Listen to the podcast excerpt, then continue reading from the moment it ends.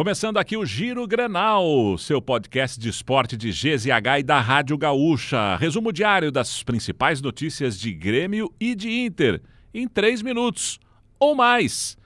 No Grêmio, Vina, ainda sem ser oficializado pelo clube, desembarcou em Porto Alegre na manhã desta sexta-feira. Antes de assinar contrato com o tricolor, o jogador terá de passar por exames médicos. O meia atacante de 31 anos é um interesse antigo de Renato Portaluppi. Ainda sobre o Grêmio, o tricolor só deve voltar a contar com o zagueiro Bruno Vini em março. Fora de combate por conta de uma lesão muscular na coxa esquerda, o jogador já iniciou o tratamento. O zagueiro fez sua estreia pelo Grêmio na partida contra o São José, na terceira rodada. Depois, contra o Aimoré, quando sentiu a lesão, fez seu primeiro jogo na Arena. Grêmio que volta a campo no domingo, às quatro da tarde, na Arena contra o Avenida. O provável time tem Breno, Fábio ou Tassiano, Bruno Alves, Kahneman e Reinaldo, Vila Sante, PP, Bitelo ou Gustavinho, Cristaldo e Ferreira e na frente, Luiz Soares. E agora sobre o Inter, que negocia para repatriar os jogadores Luiz Adriano e Charles Arangues.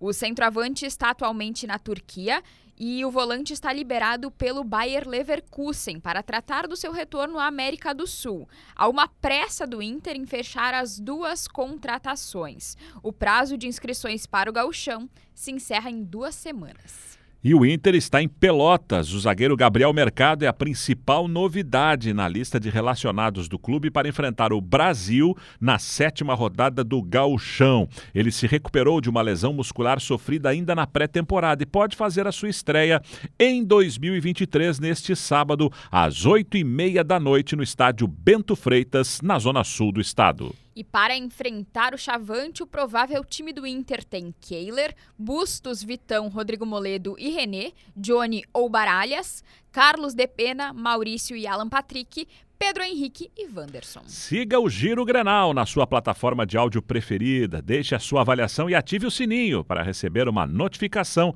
sempre que um episódio novo estiver no ar.